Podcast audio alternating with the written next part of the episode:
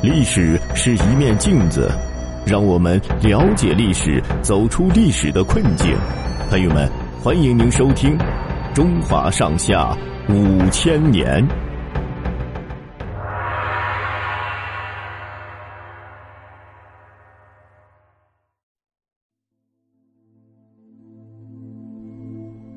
奴隶为相。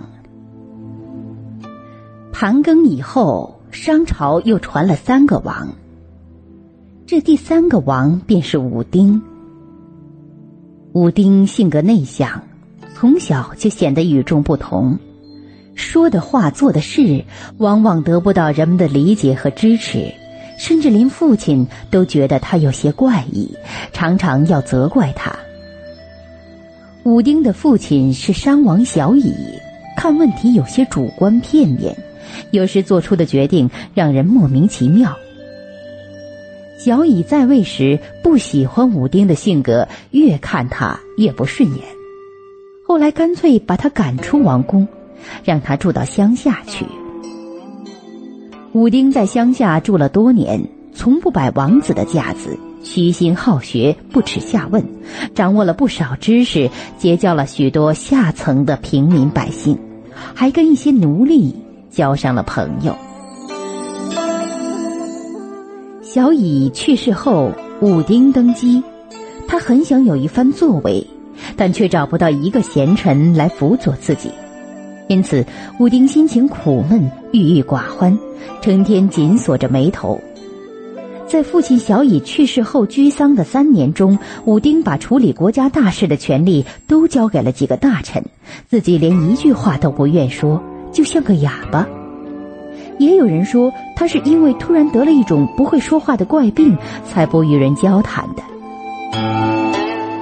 一天，武丁突然说话了。他说，他梦见天帝向自己推荐了一位贤臣。上朝时，武丁把梦中所见的贤臣的形象刻画在一块木板上，命令群臣立即去寻访。这还是武丁自父王去世三年来第一次开口说话。群臣接受了武丁交办的这一特殊任务后，把都城找遍了，连这位贤臣的影子都没有。大家又分头到全国各地去找，还是没一点线索。群臣完不成君王交办的任务，垂头丧气的聚在一起，不知道该怎么办。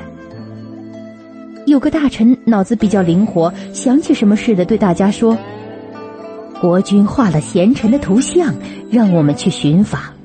我们只想到国君要见的总是有头有脸的人物，所以寻访的重点是各地上层人士，不太留意平民百姓，更把奴隶给疏忽了。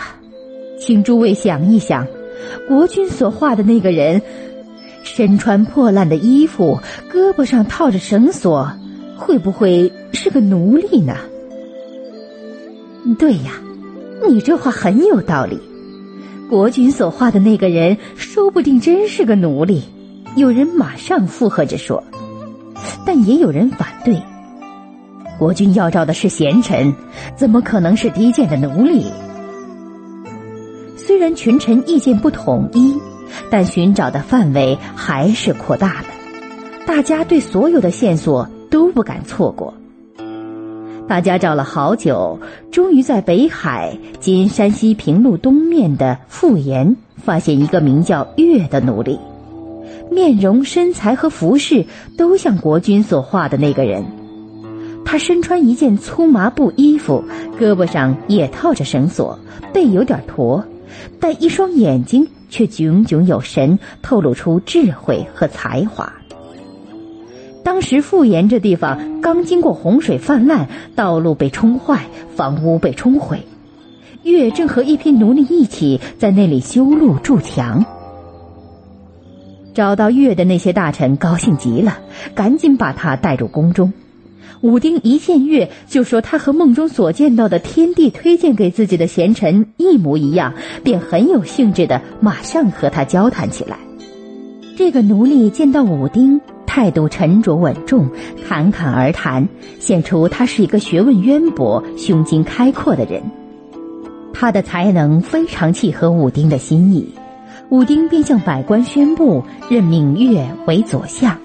由于他来自富延这个地方，便以傅为姓，称他为富岳。富岳做了左相后，没有辜负武丁的期望，把国家治理得井井有条，使武丁实现了振兴商朝的理想。奴隶出身的傅说一跃为相，充满了神秘色彩。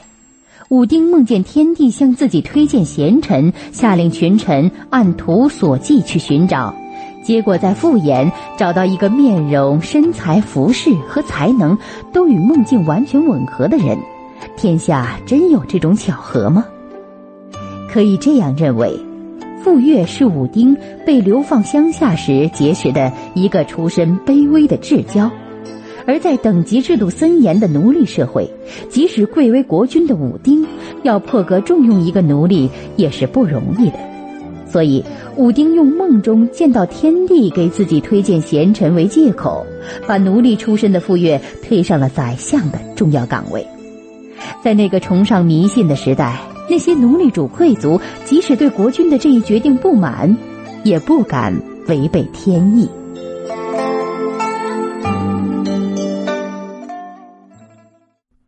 好的，朋友们，本集播讲完毕，感谢您的收听，欢迎您订阅并转发。